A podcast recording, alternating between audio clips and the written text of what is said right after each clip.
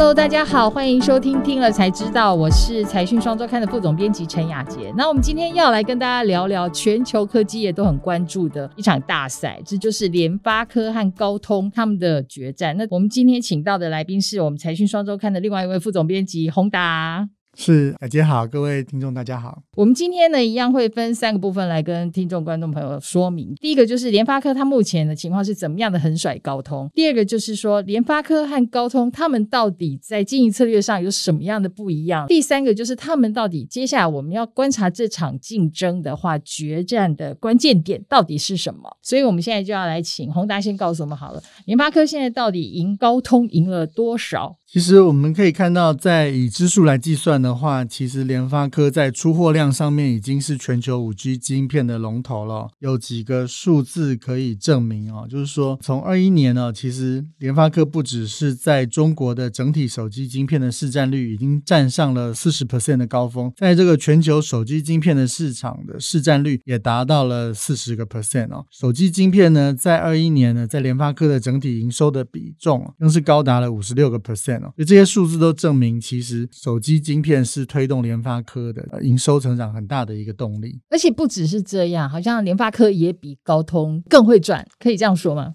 应该说，它的获利的速度啊，成长的也比营收来的快。就是说，平均的这个获利能力啊，卖一个晶片可以赚到的钱更多。这个在上一次联发科记者会上，联发科的执行长啊蔡立行其实有公布个数字，那就是说，在二一年的前三季啊，其实是比一九年的同期啊，营收是增加一倍，大概是从一千八百亿占上大概三千六百亿。可是呢，联发科的营业利益啊，在过去的三年成长是非常亮眼的。一九年前三季呢，营收利益是一百六十三亿台币的水准，二一年的前三季哦，大增到七百八十三亿啊，增加了四倍的状况。对，所以就是获利成长的速度真的是远高于营收，但是高通却没有同样的表现。对，就是高通的营业利益率，如果同期去比的话，它的营收是增加了三十八个 percent 啊，三年哦哈，那营业利益率呢也是增加年增大概二十七个 percent，并没有像联发科增长这么大。那我们就会很想知道，到底联发科它它是怎么样赢过高通的？其实我想大家可能会觉得怀疑说，哎，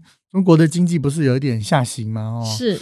那欧美的五 G 市场又没有这么的明显的，那那为什么联发科表现这么亮眼？其实这个我们要看一个数字哦。第一层你要去看中国五 G 手机市场的改变。大家如果印象有的话，其实一九年的时候五 G 的市场啊，其实才刚刚开始。所以呢，我们有引述这个中国信通院的这个调查的数字，在一九年的十一月的时候，中国的五 G 的手机出货量只有五百零七万只，但是到二一年的十一月哦，中国的五 G 的手机数量出货量是高达两千八百九十七万只，三年是增加了四倍以上。现在中国每出十只手机哦，就有八只是五 G 手机，所以谁拥有五 G 技术啊，那这个时候就是大赢家。第二个呢，五 G 本来是高阶技术，所以卖的比较贵嘛。可是在这个市场里，真正受欢迎的是中低阶的手机。我们有看到彭博社的一个资料，在二一年十一月的时候，售价两百五十美元以下的中低阶手机哦，是占到中国这个五 G 手机市场的份额三十三点五个 percent。而联发科呢，在这个市场里的市占率高达八十一个 percent。所以呢，其实中低阶五 G 手机是一块大饼。这就可以解释了为什么我们之前一直讨论，就是现在明。明中国的内需是下滑的，但是就五 G 手机的成长速度来看的话，联发科它就是刚好占到吃到了那一块成长最快，然后又最大众化的那个市场，所以它并没有受到总体经济环境的影响。反而是一直成长。对，因为大家经济不好的时候，大家要 CP 值高的产品，这时候联发科受益，这就是它的强项。好，那我们再来就要谈到第二个问题了。联发科我们知道它一直以来都是以 CP 值高，但是那高通也不是简单的角色啊，这样一路被联发科追着打哦，好了，甚至于已经被联发科往后抛了，它应该还是会有一些动作反击吧。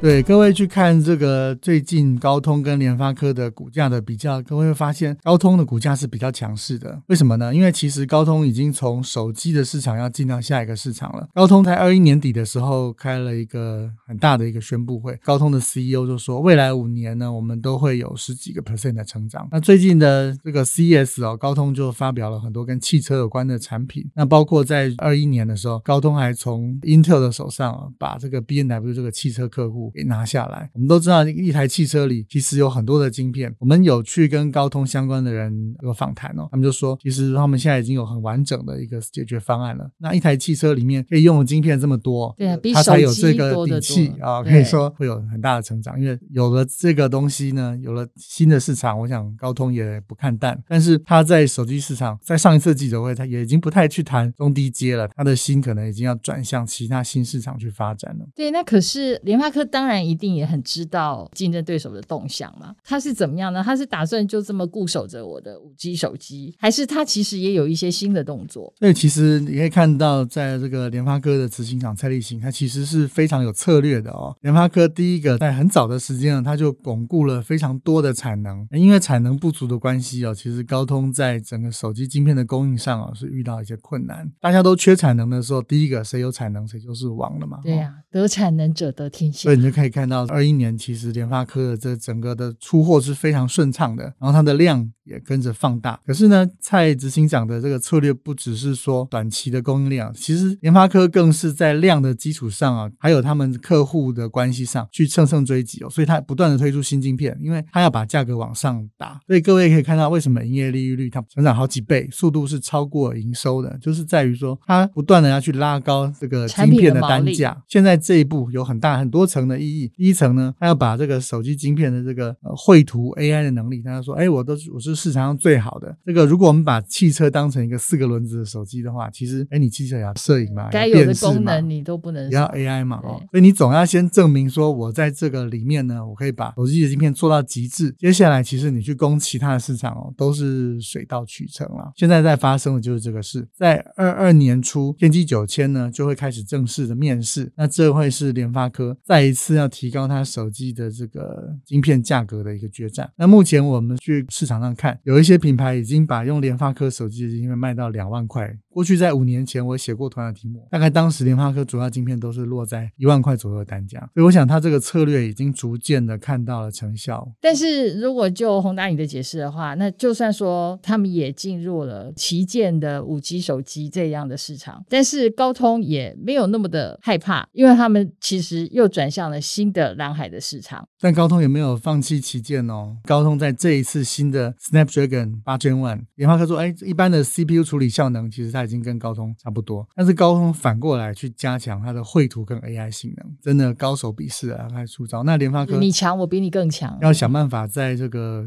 GPU 跟这个 AI 的部分挑战高通。那可是刚才你也提到一个重点，就是产能的问题。嗯，高通它并没有像联发科在这方面的优势吗？其实高通之前可能它比较保守一点，而且市场定位也不太一样了哦，它并没有像联发科那样到处去包产能。但是高通其实只要开出来新产能的公司哦，它都会去敲门。比如说像 Intel 新的执行长上来就说：“哎，我要做 Foundry。”他们宣布的时候，第一个说确定的客户就是高通。其实他们也是各家去敲门，刻意的去分散它的供应商。接下来应该是逐季的舒缓了。越舒缓的时候，高通就会有失利点会比较多一点。所以要说起来，这场竞争其实很精彩喽。原本去年可能稍微弱势一点的高通在产能的这一方面呢，它今年又有了新的布局，在二二年又有了一些新的变化，在那个呃旗舰产品的部分，大家又都各自拿出一些绝招、杀手级的功能等等的。可是我们还是想要知道，就是说未来到底这一场竞争的决胜关键点是在哪里？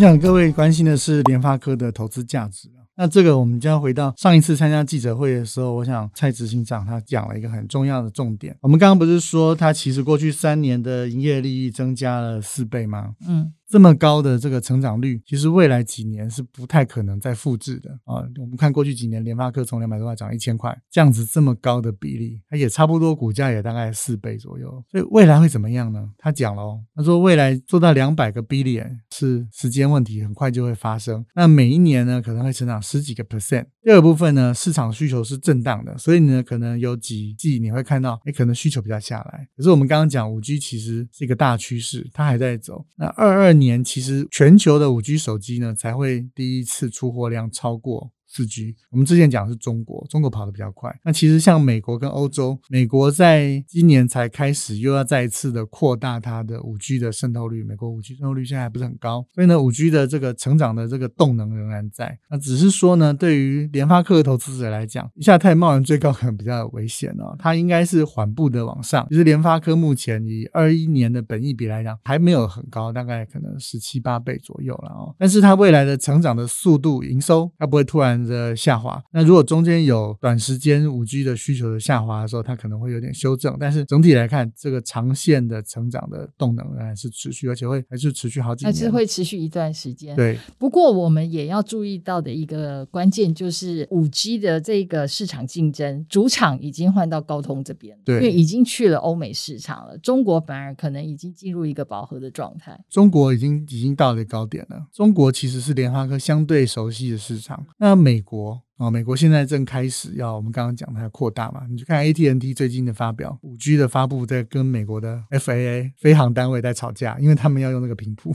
所以那个美国是高通的主场的时候，这个时候联发科究竟可以拿到多少的订单？而且美国是有毫米波的，对，这其实也是另外一个问题。就是两边采用的技术规格是不太一样的，但是其实这个在三年前我们去 UNWC 的时候，我们就问过了，就是看准了美国市场，联发科二二年一定会推出毫米波的解决方案。另外一层就是说，其实每个市场都一样，中低阶一定会有一块蛋糕在那里，所以这一块我想联发科也有相当的胜算可以去。